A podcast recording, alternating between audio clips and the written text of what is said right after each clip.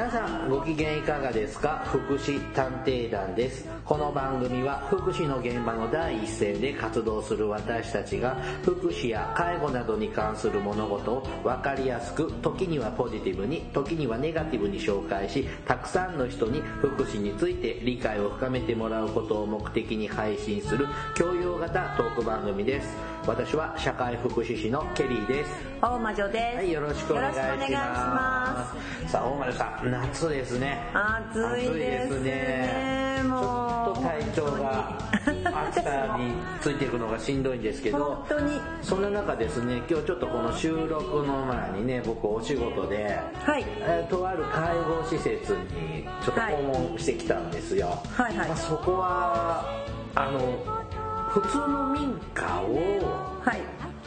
まあ、デイサービスセンターというのかな。そういうようななんかあれね、よく民家改修型ね。っていうの？うん。で、まあ、でもちょっと前だったけど、最近やったね。うんまあほ本当に普通の住宅街の普通のお家をデイサービスにしてるところなんですよ。はい。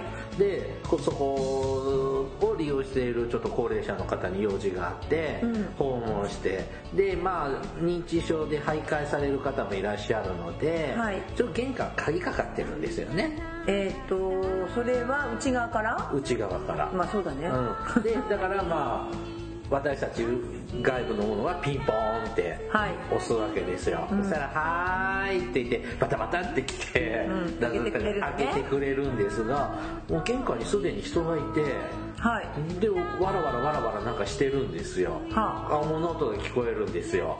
でガチャってドア開けてもらってドアが開くでしょ、うん。あの鍵かけてドア開けてもらってスタッフさんが出てきたその向こうで、えー、と高齢者の方がポータブルトイレでおトイレしてたんです。玄関で？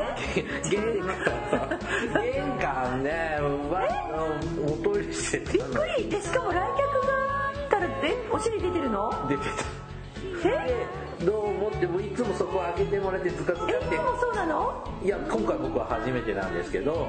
でいつもはこう開けてもらってズカズカって上がっていくんですけど。どうするの？開けてもらっても困らない？こ私は困りましたよ。だからえ？あーって見えたんでその様子がパッて見えたんであもういいですっつってもう今日ちょっとあの施設側に渡したい書類があるんでもうそれ渡すだけ渡して帰りますわってああ言ってね。言って帰ってきたんですよ、あはい。すいません。ちょっと待ってください。施設長呼ぶんでって言って施設長は。で向こうは何にもそのことに関して疑問も何も持っていないってこと？それ。うん。半分そうじゃないかな。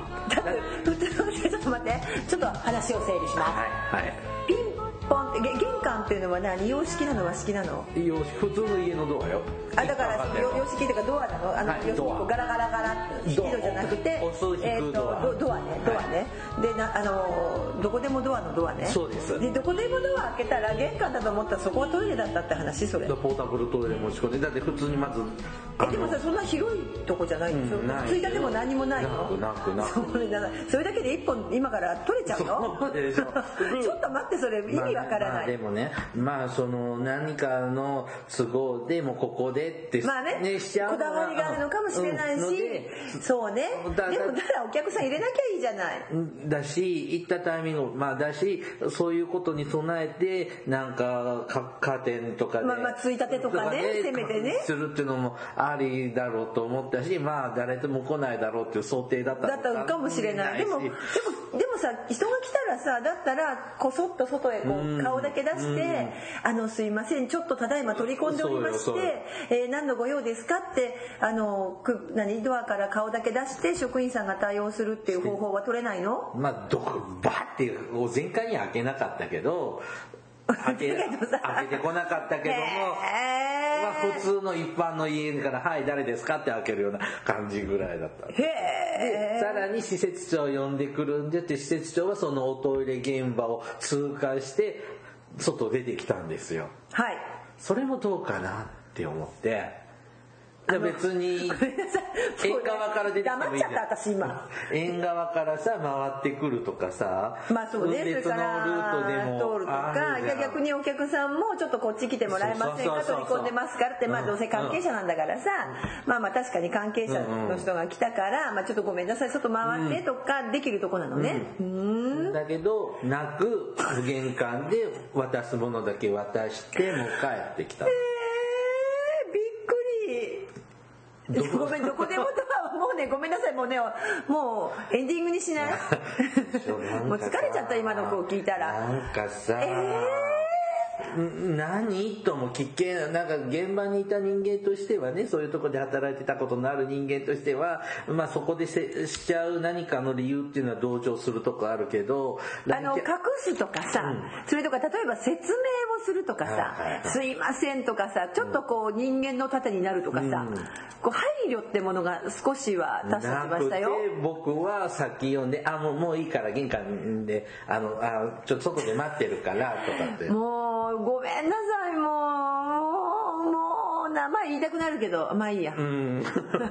まあどこかね。実は私は知っている、はいまあね。あやっぱりねやっぱりやらかしてますねって色言っちゃいますね,、まあ、まあこの業界歴それなりに長いんですけれど、はい。んなかなか久々に強烈な現場を見てしまったのでこれは今日せっかく収録なんだからネタにしなくてはと。そうネタネタネタのためにさ、はいもしかしてさそこのさ施設さんはさ今日は収録だからネタのために提供しようかなって すごい頑張ってくれたかもしれないけど、ね一番なのは利用者さんの尊厳が守れていないというところの一番の問題点ですよね。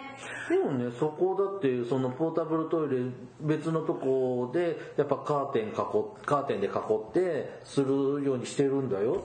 でもさあのー大体まあポータブルトイレねどうしてもお部屋とかでさする時あってさ、あのドア開いた瞬間にお部屋でねお尻出てる時もあるんだけどさ個室でも、でもでだけど基本的にはさこうカーテンっていうのは防音も何にもないから、本当はねってまあやむを得ない時もあるけどさ、ついたてとかもするけどね、うんなるべくね、えーでもまあ要は家の普通の民家の廊下玄関廊下土間っていうのはそうまあまあ。あそこ出てああ一段下がったところ？いや上がったとこ。上がったとこでしょ上がったとこなんだけど。あの玄関でしょうん、正直言って一瞬そのおトイレしてる女性の方と目が合いまして。やだ 知らんかわいそうだなもう。あのね現場のサイドのね言い訳もちゃんと聞か聞いてないので一方的に言ってますけれども。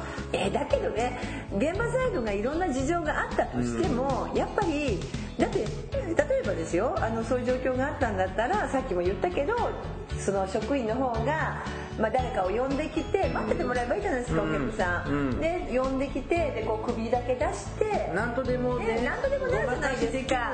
そうそうあのでいいのよ。その場所でトイレ排泄をしているということをとと私たちはねあのなんていうのなんかぶ文句言ってるわけじゃなくって、そこにもそしかも男性でしょ？って。僕はね。ね、男性の人が来る女性の利用者さんだったのね、うん。でそういうふうにさ排泄行為をしてる人を守るというスタンスがさ、まあ、どこでするかっていうのはその人の、まあ、認知症の方もいるのでひょっとしたらそういうとこでしたかったかもしれないからさそれは100歩譲るとしてもだよ。その場所、まあ、場所の問題はいいんだけど、じゃあそういうことをしてたらやっぱりその人の尊厳を守るうん。立場に動くのが職員の仕事だと思うけどまあ素人ど素人ばっかりの集まりなんだねそこはじゃはい。あでしょうね。まあしょうがないよね。今現場に誰も職員さん来ないからね、はい。最悪。さあ今日はお名前が出そうだわ私ここまで。さあ今日はねおトイレの話じゃなくてですね。あ違ったの、えーこれだけでもうなんかもう終わっちもうエンディングになりそうなぐらい気分悪いんだけど。この7月のね収録は何のネタをしようかなってこう考えてたんですけどまあネタの提供をしていこうか不幸かはい。多くてですねえっ、と今回はですねあのえ何？ヒヤリの話？ー、あありではないえヒヤリハットの話？あ違う。それはヒヤリハットは関係しますが。あヒヤリハットは関係するのね。ヒヤヒヤリではないんですね。いやリカットでさあのーちょっとね障害者施設の送迎車に、はい。えっ、と一人利用者が残されて熱中症で死んでたという事件がありまして、もう多分ですね。かわいそうだよこのねニュースを聞いた全国の同業者はもう職場で大盛り上がりになってると思うんですよ。まあそうっていうかあのさ私もその事件、まあ、そんなに細かい報道まで見てないんだけれども、えー、えどこでしたっけ？えっ、とねその辺ちょっと本編でちょっと喋ろうとまだ本編じゃなかったわ。失礼。なのでちょっと今日はこのとローラちゃんみたいになってきた。そ送迎のねあのー事件からまあいろいろ今の話も広がっていけばというテはい。ーマでいきますのでよろしくおよ願いしますろしくお願いします。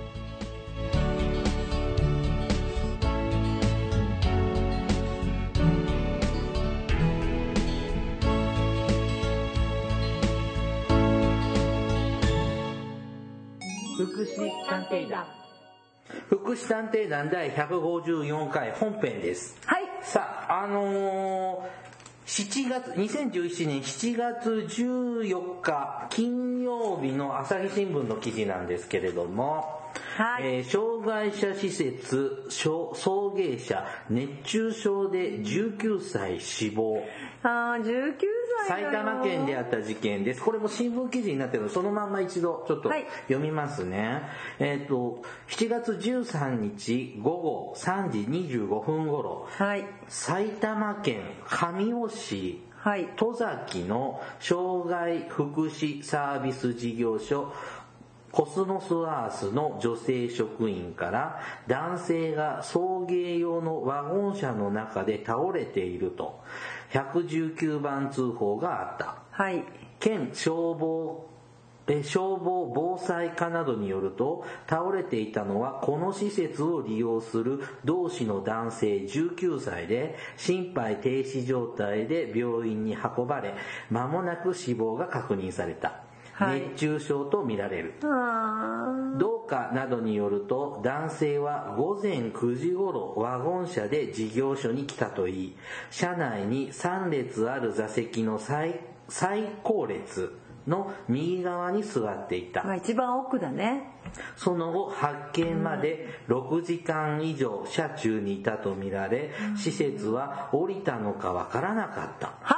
と説明しているという。ちっちゃい人なのかな？3センチぐらいとか5センチぐらいとか。もうちょっと記事最後まで読ませてあね、はい、消防は事業所側がワゴン車が到着した際に男性を降ろすのを忘れた可能性があると見ている発見時には体温が約41度あったという。かわいそう。県によると事業所は軽作業などで障害者の自立を促す生活介護施設。はい、ということです、ね。まあ、簡単な記事ですね記事だけで、はい、でちょっとネットでちょっと追加版みたいなので見たのはですねえーっと県などによるとえー男性は知的障害があり他の利用者4人とともに13日午前9時頃送迎用のワゴン車で施設に到着。午後3時20分頃車内で口が口から泡を吹いて倒れているのを職員が発見し、えー搬送先の病院で死亡が確認、はい。えー県は14日立ち入り調査通常は利用者が到着した際複数の職員で点呼するが事故当日は運転手73歳のみが行ったことや、当日昼に一部の職員が男性の不在に気づいたのに所在確認がされなかったことなども分かっています。だってさはい。ななんでそのもうなごまあももうう意味わからないさもう全てそれで終わっちゃうんですけど。今日の番組は終わりちょっとあの私もね障害者施設で通所型のねあの施設で働いてた経験があるんです。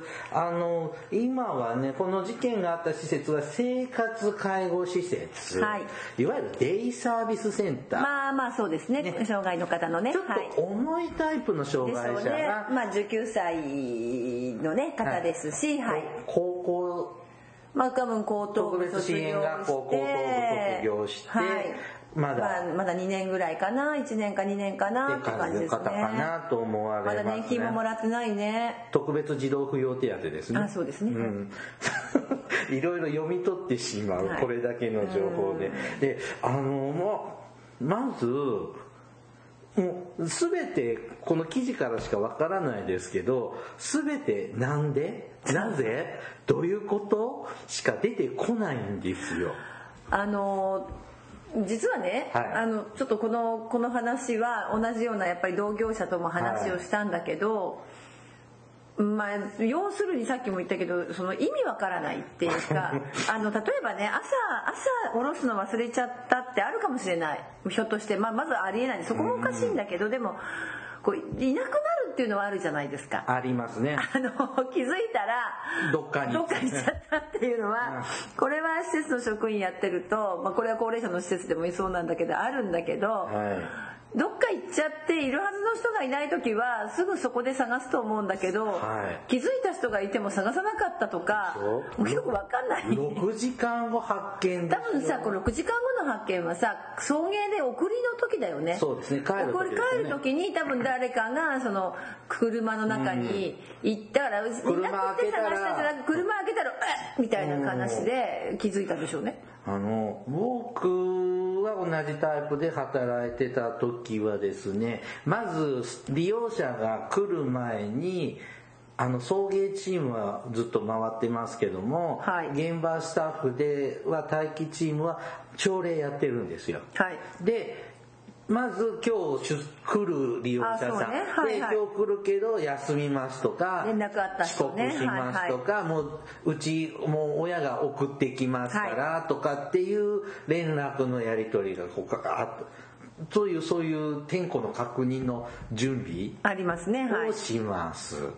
で走行しているうちに送迎が車が来てあの誰まあ「おはようございます」って言って声をかけ降りて降ろすわけね、うん。で誰がだだからこの人はこの職員がつくとか大体こう、うん。でそっち行かないそっち行かないこっちこっちとか言いながら連れてくよね。そうそうそうそう。うん。なのでまず。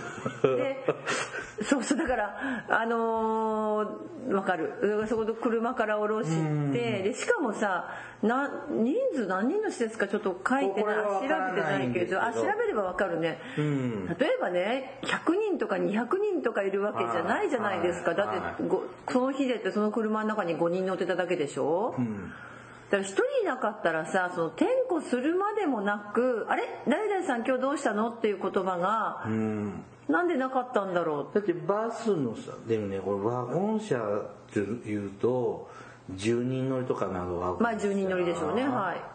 そうすると添乗員ってつかないの？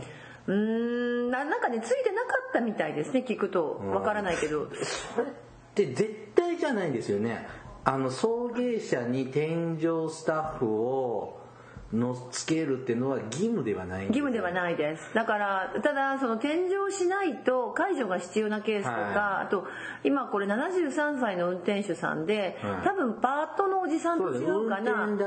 そう運転業務だけ専門だからこの家行ってこの家行ってこの家行って連れてきてっていう話なので、でもほら時々さあの、車内でパニックを起こしたりそれこそ転換発作を起こしたりっていうことがあればやっぱ添乗員さんはつけるべきだろうけどうーんその辺もあれなんか不思議な感じはしますけどね。ごめんなさい。僕がね働いてたとかね送迎バスなんですよ。ああ大きいやつなんだ。なのでね必ず添乗員スタッフうんちゃん運転手さんとは別にスタッフもうそ送迎専門のスタッフの時もあったんですけどやっぱちゃんとついてもらってて。ただあのケリーさんが勤めてた時は、多分法律改正の随分前なのでそうん。あの割と財政的に豊かな時代だよね、はい。しかも財政的に豊かな法人さんに勤めてたので、あの多分大丈夫そういう風なこうなんていうのかな添乗員をつけ大型バスでちゃんと運転免許をねあの前に言った二種免持った人の運転させてたと思うよ、昔はね、この地元大手バス会社うんかに委託して。でしょ？だって、今ほらほら各さ特別支援学校なんかも全部そうじゃないですか、うん今もそうだよね。うん、だからバスの運転はなんかだとねあのね。それやっぱさ公的な半ば公的だからさやっぱ財源が豊かですもん。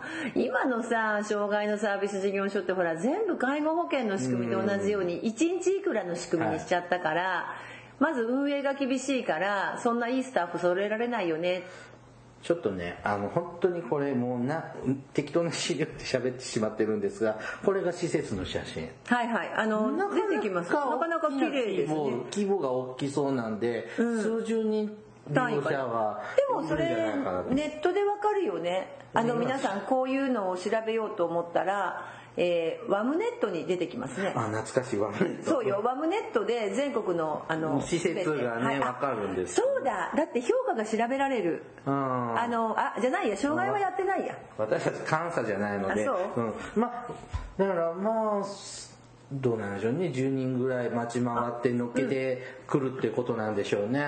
でそうするとこうちっちゃい車だったら余計こう利用者を降ろし忘れるっていうのはちょっと考えにくいなと正直思うのともしかして利用者さんがダダをこねて降りたくないって感触を起こしてたとかまあまあね、あるかもしれあない。でもそしたらじゃあでもしばらく乗っときなって言っても忘れずに5分後10分後とかにそろそろ降りようかとか。しなきゃダメだよね。今思い出したあの以前ねやっぱりこう認知症の高齢者の方がいて、でやっぱあの何回かい出てっちゃうんですよ施設は。でその度にこそ車で、まあ、ちょうど暑い時だったので本人とっとか歩いていくとそのうち暑くてねへばって座り込むんですでそこら辺にわざともう車をのを通してで乗せるんですよ。で帰ってくるとまだあの痛くない施設だからって言って降りないんですよね。うんでその時にはしょうがなくって逆に中に入れといた。そのうち逆には、まあ、その人は歩けた方なのであのちょででも必ずもちろんさほそれちょっとですからねちょっとの時間入れておくと、まあちょっと暑いしってででもう降りよっかって言って出てきて「あー」って言ってクーラーの効いた部屋に入れるっていうことはそういうことをしたけどもし本当にただこねたんだったらばやっぱりそれは見守りがつけて、まあ、それはもうもちろんすぐにねあのちょっとちょっと暑くなったかなぐらいでエアコン止まったかなぐらいのねあの時間帯では見に行くのが普通だと思いますけどね。でまあそれで降ろし忘れっていうのがまずちょっと信じられない。あの何人のまあちょっと私もね何人の施設か調べようにかな。であとあの全てのこのようなタイプの施設がそうとは言えないけどあの着替えるところもありますよね。ああそうですね。行くとなんか着替えをもうするとことその日汚れてもいい、いわゆるジャージとか作業着とかに着替えてそれも一つその生活のメリハリとして、あの着替えというのも大事に確かにね。感じる、考える面もあるので、多分このよあのこの亡くなった方なんかも多分身体機能的には問題ないと想像するので着替えた着替えるんじゃないか。でその時もスタッフは着替えでもあるかな？わかんないけど。だからそれあるないは施設によって。まあ違いますよね、うん。でカバンをさ置くとかさ手ぶらじゃ来ないでしょまうん。いわゆるこういわゆる更衣室みたいなのがあって、そこに何かしら一度通るけどあでもその障害のレベルによってももうそこは職員チェックするしないって違いがあるかな。はい。定員が分かりました、はい。定員40人ですね。客で規模大きいですね。でかいよね。大きい。でえっ、とサービス管理責任者が、えー、兼務条件だな1人。え？こんな少ない。あそうかびっくり。えーっと専従常勤が1人、生活支援員が1人、えーさサビ管と言われるサービス管理責任者が1人。多分テレビに出てたおじさんかなと思うんですけど、あであとはだから、えーっと常勤者は2人であとは全てあ専従非常勤と兼務非常勤じゃない。専従非常勤だ、専従非だから非常勤職員で回してたんだ、うんパートだらけなんだ。だから生活支援員さんが13人って書いてあるけど常勤換算すると6.3人になってる。でその他、えー、と専従非常勤の資格のないというか何もないスタッフが5人で常勤換算して2.2人だから多分最低の人数で回しててでですね、まあ利用者のタイプにもよるけど、あちなみに NPO 法人ですねここ。あそう。うーん。なんかあの今はねワムネットというのを調べてあのこれは本当に公式に発表されてあまあまあこれはあのそうですそうです。あの、何も、あのなんかこう裏で説明ね、とかねそうではなくてもうこういうのは情報共報、共共有。共有というか情報を公表しなければいけない。になりますからね。はい、あででそうですよ。お昼ご飯の時にいなかったというのにも気づかないってこれもおかしくないです？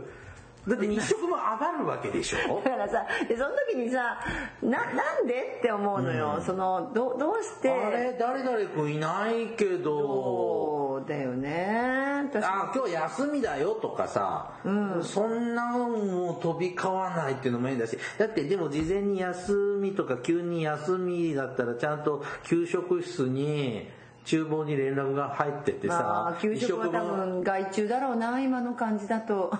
最近は。えケータリングで盛り付けかなもう全部配膳までできてるのかな。どうかわからないけどおお弁外注弁当の時もあるもんね。あーそううん。だってさいないもん食事作る人ここの職員の中に。このあ5人がひ常勤。厨房スタッフ別専だ従非常勤の5人がそうかもしれないけどこの資格の中には入ってないですだんだん関西みたいになってきたね。だって信じられないことが続いてそんで6時間後でしょ、だってさ何か作業か仕事みたいなことやってるみたいだけど、その時もいつも見るスタッフさんがいるわけじゃない。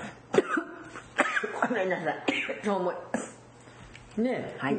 でその時もだこの亡くなった誰々君があれってお気づかないもん？わからない。であちなみにあとね指定年月日が2014年になってるから結構やってるよね。三年。201314年目。年3年目ですか。うん。だってだからまあその19歳の子はさきっと18歳までは高高等部か高校にいたから、まあきっとまだでもでも来たってもう1年は通ってると思うのよ、そういう子ってさそんなそんなにね頻回に買えないからさ事業所。逆にさ新しい利用者さんとかだったらよより丁寧に見るだろうし、慣れてる利用者さんだったら行動パターンが分かるから、ある程度想像できるから、こう把握しやすいじゃないですか、はいそれもそう。できないの？私もねあのそうで私たちだってどんだけでもねあの朝起きたらいなかったとかねいろんなことがあるんだけれどさ私たちも私なんかもあったけどさでも行動予測しましたよちゃんと。あホームページ見つけちゃった。だそううんなんかバカだよねしか言いようがないんだけど、まあそんなでそんなこと言わないわって思うけどああここは農作業とかでやってたとこなのねだったら余計さ農作業もやってるんでしょうね。農作業もやってるんだ、うん。でもさそんなんだったらどっか行っちゃわないようにさ、スタッフはさ、あのしっかり利用者さんを見守らないとダメじゃないですか、うん。あえっ、とねここの法人さんはね2008年7月からね環境福祉をテーマにしょにっていうところでうん。しかも認定 NPO 法人って言って普通の NPO の法人よりも厳しい資格を取ってますねここの法人さん。だからその辺はしっかりやってたんじゃないのかな。うん。でもでもねそうなの。あまりのど素人さになんかこうちょっとでも経験した人たちさっきちょっとちょうどたまたまちょっと直前まであのそれこそ保育園の園長先生の経験者学校の先生の経験者あの養護学校のね昔の養護学校の今は特別支援学校ですね、それから、えー、と施設の管理をしてた老人の、でまあ私もそう、みんなが同じこと言うのは、いやなんでまず6時間もほっといた、ままずそのこういう6時間をほもういいなんていうの？いなかったのに6時間ほななんていうかな。だって車の中にいたんでしょ？って、例えばさいなくなっちゃって、どっかで落ちてし亡くなりましたって、まあ、これはよよくあっちゃいけないけどたまにある、で行方不明メールが来たりとかね今、はい。そうじゃなくってちょっとすれば助かったことが逃れ、ね、何もこうかなんていうの事故にならなかったことが防げなかったことのだだ誰もそこにいた4人ちょうど4人いたかな、全員が意味がわからないっていうのが結論なんですよ。でさだいなかったらさ本当にいなくなっちゃうことってあるんだけど、うん、いやあるあるあるある。誰々君見なかったとかスタッフ同士でさそう。でいやあれさっきトイレ行ったよとかさあいたいたとかってそうそう。なるじゃなないるですか。なるそれとかでトイレの中見に行ったりとかさでとかさその探しに行ったりとかさ、それからあの確かにいなくなっちゃう人いるからね、うん。それは探したりするけどね。これ考えられないのよ。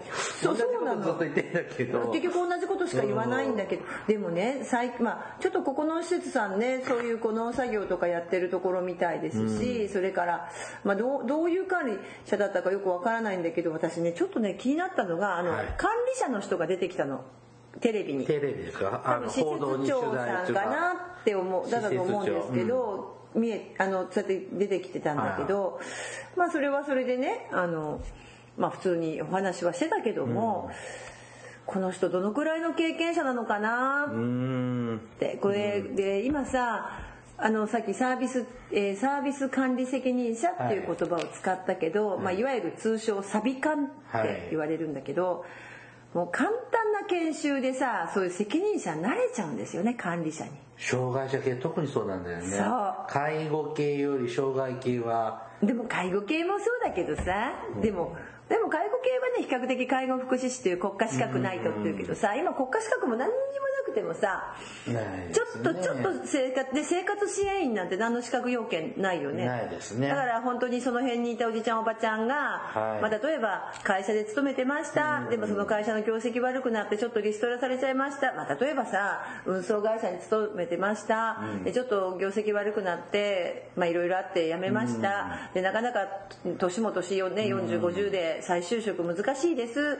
でまあちょっと福祉の世界でもやってみようかなって気はいいよねみんな、気はいいような人たちがもしかしたらそういうとこに勤めてでもそうするともうポンと勤めると生活支援員っていう肩書きをもらいます。で内部でどれくらい教育をしてたかとか全くわからないんですけどそうするとあ毎日こうやって障害の人たちと仕事すればいいんだ。っていうレベルでお仕事をしています。でな何年かちょっとあれですけどサービスか、えー、と管理責任さサビ管か。サビ管のじゃあもう実務経験積んだから研修会行きます。2日ぐらいだと思うんだよ。まあもうちょっとあったかな。多分ね都道府県がやる研修会。3日2 3日ですよね。研修会行きます、一応勉強しました、はい。施設長になれます、何の知的だってびっくりしたもんその知的ち例えば知的障害の方の特性だとか、それからね身体障害の方の病例えばパッと見た瞬間私たち大体この方が脳性麻痺なのか何なのか見抜くじゃないですか、はいはいはい。知的障害なのか大体わかるよね、わかんないような人たくさんいますよね今現場に。あの僕がね 昔働いてたとこもね甘くなってきた人が施設長になって。あ私もそうでした。で でそういう障害の書の字の字もわからない人がただ机に座ってたらいいって言われたから引き受けたけどいえいえ手伝ってもらわなきゃ人手が足りないんで施設長も手伝ってもらわないと困るんですって言って、できもしたこともない障害者の介護させられて、えーっと1ヶ月で辞めましたね。ノイローゼになって。うん。まあそうだろうね。でも、うんあでだともう一つねあのでそそういうこう一つはさその現場の職員さんとしてのスキルがどうだとかね例えば今って本当にあの送迎の専門って70台の車ののドライバーをお願いすること多いんです。実際それはよくあるんだけどでもやっぱりそれもさ管理が入るわけでしょ？だからその人たちにはマニュアルがあって例えば普通だったらさ車降りたらさ最後見るじゃないですか。変な話あのこう忘れ物する人もいれば、もう一つはさこうお尻が濡れてる人もいるじゃん、降りると。ね、で掃除しなきゃいけないかもしれない、だから普通はさ全員降りたかどうか最後にこう扉を最後にその運転者ドライバーが見て多分、えー、と走行距離数の確認とかもしてそのね帰りのお、まあ、送りに備えるわけでしょ？例えばそういうマニュアルがあったのかどうかとかさちゃんとやれてたのかどうかとか。だから一つはその障害の人たちの専門もそうだけどいわゆる施設を管理するっていうのがさっきのサビ管と言われるサービス管理責任者の方がそれがちゃんとできてたのかなっていうのはちょっと私はこうテレビでインタビュー受けてたおじさんを見てて大丈夫か？こんなのでインタビュー受けむしろ大丈夫か？あんたここでインタビュー受けて頭下げなさいよって思いました。だって自分の責任でしょ、うん、なんかそんな顔してなかったよ悲しいね。もうねそんな他にもあるじゃないこの新聞。今実は目の前にいろいろあるんだけどあまりに最近話題が多くてこの手の。まあね。でもねあの、まあ、障害者総合支援法、はい、っていうのが今こう障害福祉サービスの中心的制度ですけど、はい、まあ、その一昔前と比べると随分ね障害福祉の選択肢というのは増えましたよね。増えましたね。すごく増えたんだけど、だからこう学校卒業した後どういうサービス使えるかここに入れてもらえるのかで、うん、ね親はその施設の空きを取り合いするようなすごかったことっていうのはやっぱだいぶなくなって。増えたのはね、ね、本当に皆さんこう選択肢が広がったことはいいんだけど。思うけどやっぱりね、うんその老舗がいいかって言ったらそんな100いいとは言えないんだけど、老舗は老舗だねうんあのまたデメリットもあるので、ね。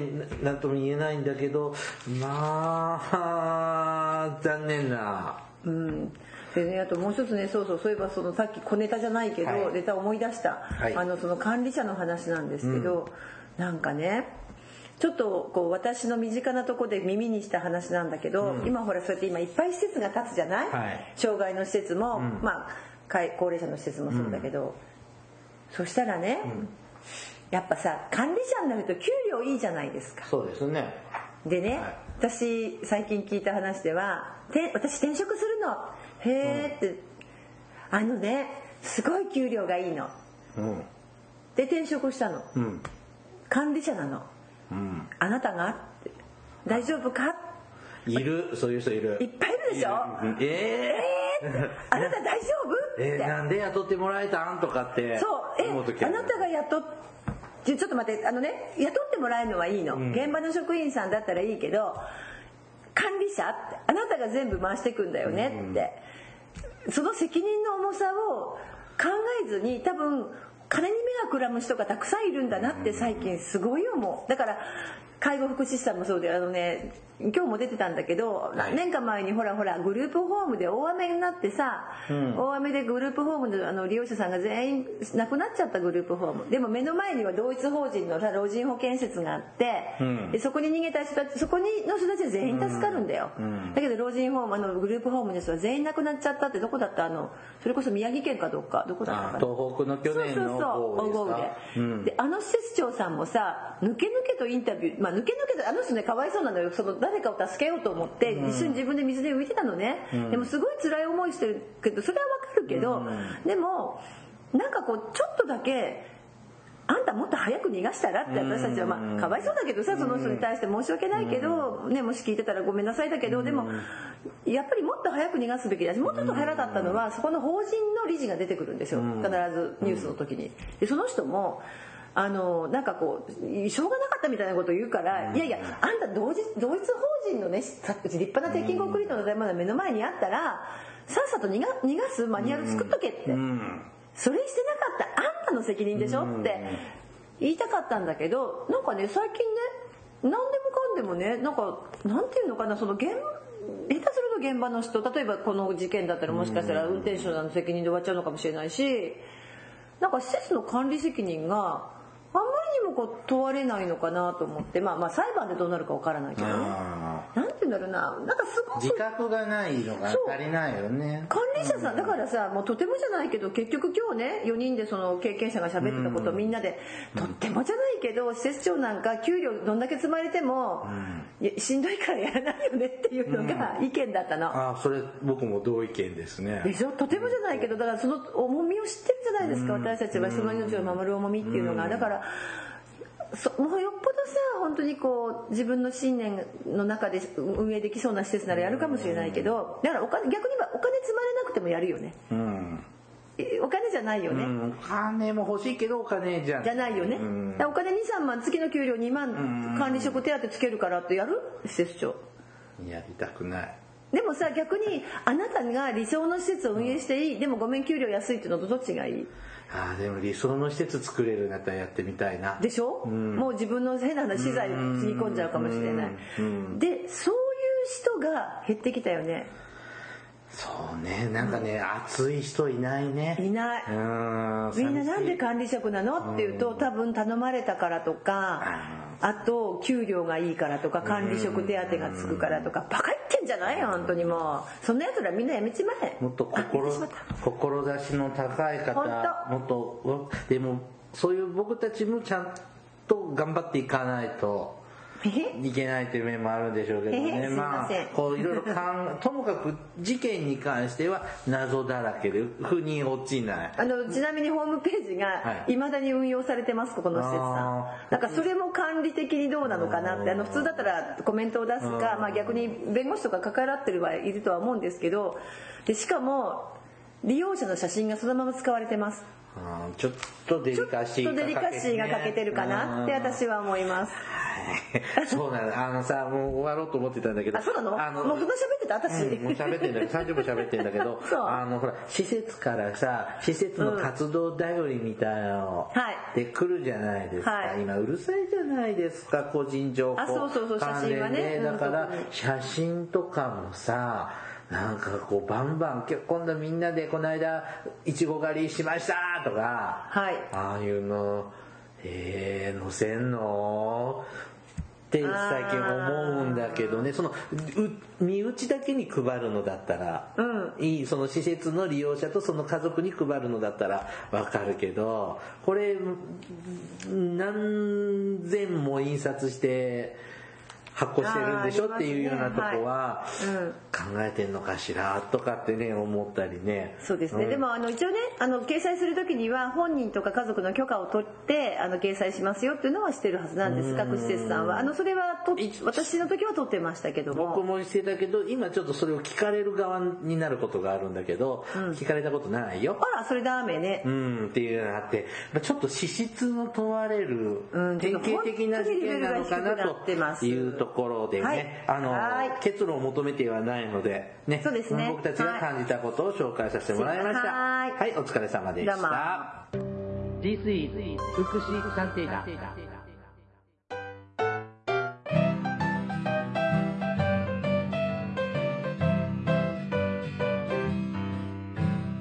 お便りが届いております、えー、追加版のりこさんからいただいておりまはいはい。二度目まして大魔女さんケリーさんデイ君福祉探偵団第150回目の配信おめでとうございます。本当に。なんかそうだったわね。はい缶バッジ届きました。どうもありがとうございました。はい。えー施設で働き始めて一月が経ちました。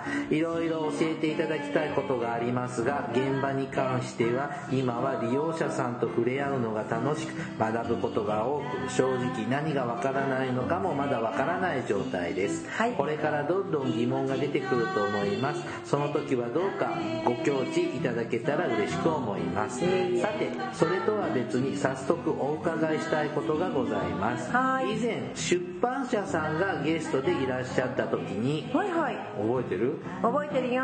だいぶ前ですがだいぶ前だよ。えーと大魔女さんケリーさんとも以前読まれた障害児などに関する本を挙げてくださっていましたがそれとは別に支援者が読んでおくと良い本があれば教えていただけたらと思いました、はい。実は私は大魔女さんが夜勤が若いうちにやっておいた方がいい。若いうちにね。夜を一緒に過ごさないと本当の姿がわからないとおっしゃっていたのを真に受け現在は夜勤をメインに施設に入っているのでありがとうございます。時間があり仕事の役に立つ本を読めたらと思いました。はい。現、えー思いました。私は若くはありませんが何年かは夜勤をメインにやっていきたいと思っております、はい。えー長文になりまして大変申し訳ありませんでした。いえいえですね。暑い日が続いております。どうかお三方ともお体をご自愛くださいませ。はい。過度なアルコールでい胃洗浄し水分補給も忘れずにと。はい。しっかり夏バテしておりますが。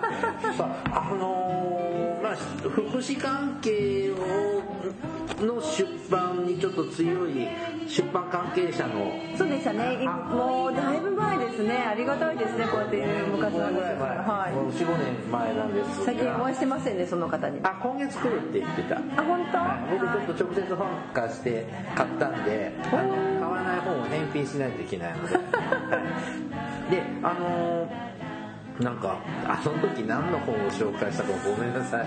それさえももう記憶にない、はい。この二人。なのでちょっと重複したらごめんなさいですけども、まあ、支援者として、えー、と読んでおいた方がいいよっていう本はい。大魔女さんはありますか？えーとですね支援者として読んでおいた方がうんまあねいっぱいあるんですけど、僕はあんまりな。えーっとあそうなの？本読まないからね。あそうか。私ねえっと古典まあそうだね。こダメだね。私もマニアック。うん。ちょっとね古典になるかも。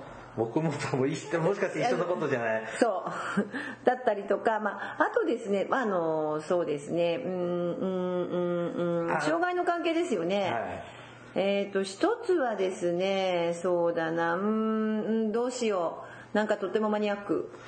まあもうあの濁してる時間はないので、はい。僕はですねあの糸が数を。はい。ああこの子らを世の光にね。こはい。の子らを世の光にか福祉の思想。ああ福祉の先生、はい。NHK の確か出版社がそうです。出てますね NHK はいが出している本ですね、最今も売ってますね。ああ、まあ私はねあの別にね、えー、うちのちゃんとした本じゃなくても、うん。まあ、例えばさ一番お願いしたいのがそのバイスティックの7つの原則っていうのをどっかでやるんだけど、それも古典ですね。でもさ新しく新訳でできてる出てるよね今。なんか新訳になってるはずです。私が持ってる本の次の本が出てるのでまあそういった古典だしあのちょっとこうハウツー本ではないんですけれどもそういったものも読まれておく。それからうーんとちょっと障害のあれバイスティックって本だっけ？バイスティックの7つの原則の本じゃなかったかな。そういう表題でよかったっけ？だったっけ？ケースワークの原則。間違えた、はい。あのでも今なんかまた違うと思う表題が。あまあちょっと作者がババイスティッククですねケースワークの原則だとか、それからでもちょっとマニアックだね。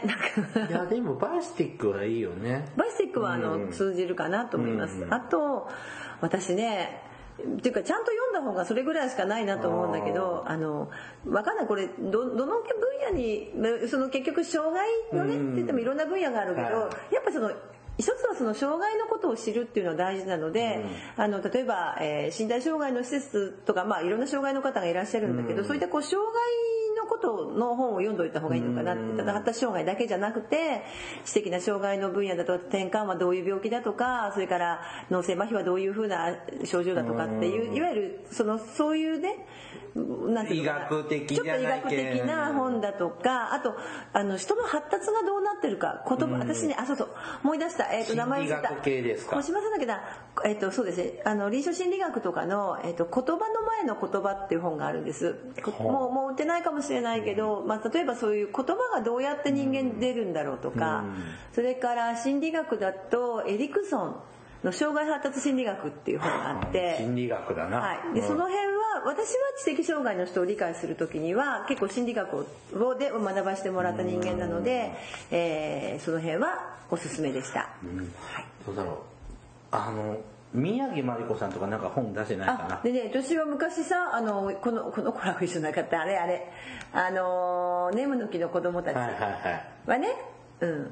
見たけどさ。でもどうかな。ネムの木ネムの木あまりに古くって。古すぎでも。そそれになんか思想感化されるとまた違う方向行っちゃうよ、まあまあ残数残数ですからね。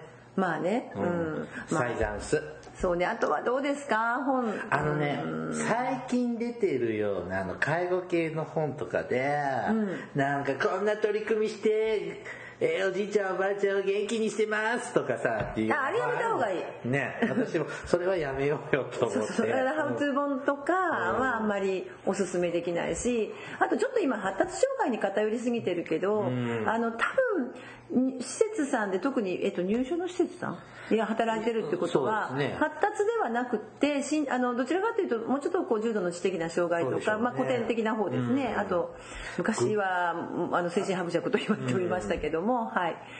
そういうような、まあ、あのな臨床心理学というかなんだろう、うん。ななぜそういう病気が起こるのか。ななどういう病病気によってそういうふうな症状になってるのかとか。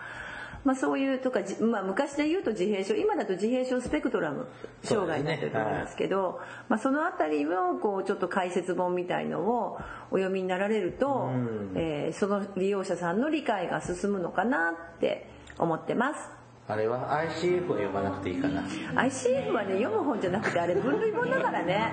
あとあの、M、あれ面白いんだよ。MDS だっけか MDS4 だった。あのほら、えーアメリカの精神し精神疾患。あとね精神疾患に関する本はね読むと面白い。ですああそうですね。私ね一番面白かったのは、えー、とレオ・カナーの論文から読んでた。最初自閉症の。っていう意外にそうねあのマニアックになってすいません。参考になったかしら。すいません。あでもそのその自閉症とはから始まるようなものが、まあ、さっきのその、えー、とアメリカのなんだっけせせ、えー、と精神科のその診断基準、あれ面白いよ読むと、あそうですか、うん、もうあ古いのしか持ってないけど。そうねあとは。意外にマニアックでした。すいませんうちね前押し入れそう掃除してたらさあの社会福祉辞典って出てきてああなるほどね。全社協が出してたやつ。はいはい。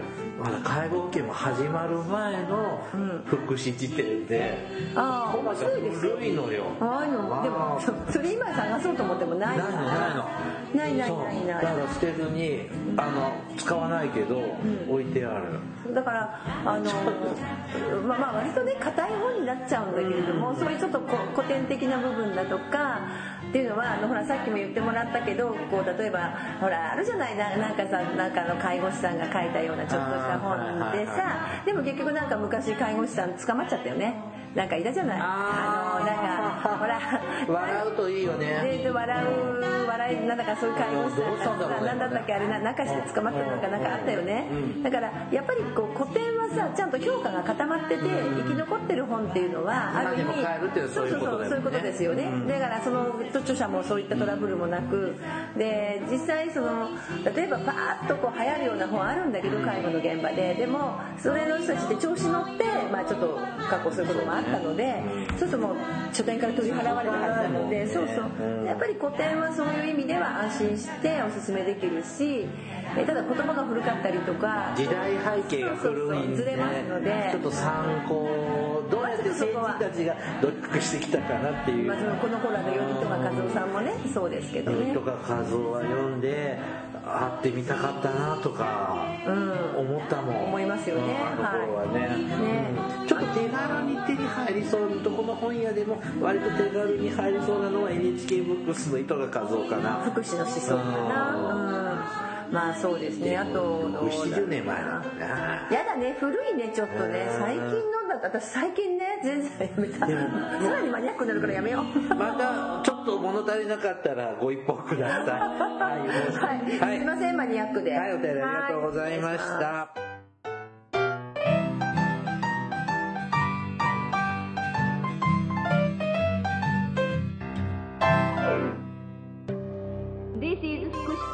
探偵団。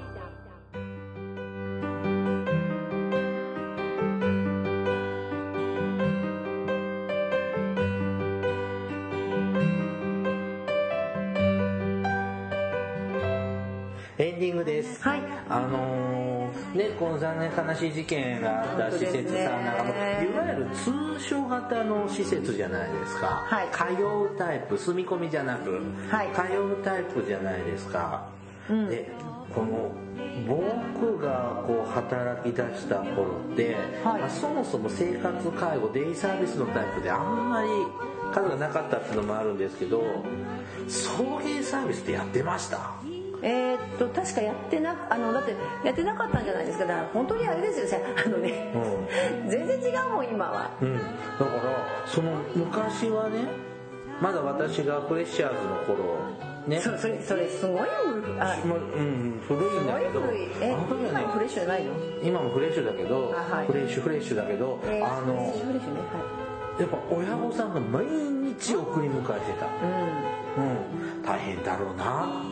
ご苦労だろうなって思いながら、でもそのメリットは直接親御さんにこう事情とかはい。話伝えやすかったりして、うん。顔が見えてよかったなっていうのは一つちょっと思った面ですが逆に監視もされててしんどいなと。ああなるほどね。はい。っていうのがあってそうするとこう今送迎サービスっていうのが当たり前のようなうん。状況になってるのがあ時代って変わったよなってちょっと思う面です。あのただやっぱりさっきの話良し悪しがあって、その例えばさえっとまあ大人のね場合は送迎サービスあるとありがたいんだけどでもこう子供なんかは今放課後等デイサービスっていうのがあるじゃないですか、あとそれでさ帰り送ってきてくれるんだよね家まで。あの学校から学校にお迎えに行ってもらって大体学校に行ってないですね学校にお迎えに行ってくれるんですよ。おで子供たちを車に乗せてあだからさこの事件子供でも起こる話なんですよ。そうなの。で降ろしてまあそれこそそうよ。子供でも起こるやよ皆さん気を普つけてね。子供でも怖いふざけてて障さ害のうんそうそうそう障害の子供さんですけどで放課後等デイサービス障害のサービスであってでお家に送ってくれるじゃない、でなんだけどほらそんなのなかったじゃないですか,、だから親が送り迎えが原則じゃないです。かとかね親と苦労してでもねちょっと心配してるのがサービスがそうやってある意味楽、かね、歌あの介護する側になって楽になれば楽になるほど、まあ、特にあの大人はまあいいんだけど子供の場合は親子関係がちゃんと作れないままもう変な言い方だけど外注に出せるようになっちゃったんですね。で特に親子関係作るのがこうコミュニケーションの力が弱くてすごくこう母子関係が作りにくかったりするような特に親御さんもこうあどう接していいのかわからないとかあって。だからほら昔は最初特にあの柔道の方なんかこう可愛い可愛いで親御さんがこうずっと見てた大昔あったけど逆にそうじゃなくなる。でもその可愛い可愛い愛情を受けてた人はいいんだけど逆にその出したい出したい離れたいだから、まあ、いわゆる愛着障害とかが今ちょっと事件とは違うんだけどもあの送迎で思い出しました。あのちょっと心配されてる時代でもあるかなと思いちょますっとね僕らがが知ってた時代と今随分変わりましたね。ね。でもとりあえずあのお願いです。これからまだまだ暑い日が続きます、えー送迎をかね、まあ、これはもう高齢者も子どもさんの施設も障害の方のね施設の管理者の方も職員の方も二度とこんなことが起こらないようにお願いしたいと思います,、お願い必ずあのね天候っちゅうよりもね車から全員降ろしてねって。もう結論 って問題じゃないと思うのよ。基礎中の基礎だろう。うん、それからね社内研修意外にやってない障害者施設さん私それびっくりしただからちゃんとあの職場内研修をきっちりやって職員の資質向上は自分たちの職場の中でやでもやっていただきたいと思っています。はい番組からのお知らせです、はい。福祉探偵団では皆様から福祉や介護に関する疑問や質問不満や愚痴番組に対する感想やを募集しております。もちろん普通のお便りも募集しています。お便りは E メールでお願いします。メールアドレスは福祉探偵団アットマーク Gmail.com 綴りは fukushitanteidan アットマーク gmail.com です。また福祉探偵団のツイッターがあります。ぜひフォローをしてください、えー福祉探偵団の Facebook ページも開設していますのでいいねのクリックをお願いします。はいではそろそろお別れの時間となりました。お相手はケリーと大魔女でした。それではまた次回お会いしましょう。ごきげんよう。さようなら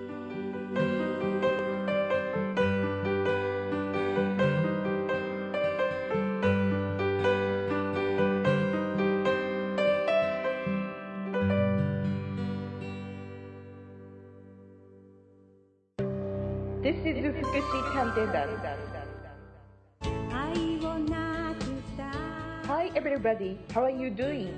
This program is educational type talk show distributed for the purpose that we who work in the front of welfare, introducing about welfare things and care, etc. This program sometimes for negativity and sometimes for positivity, also intelligibly for getting deep understanding about welfare for many people. 福祉探偵団聞いてね。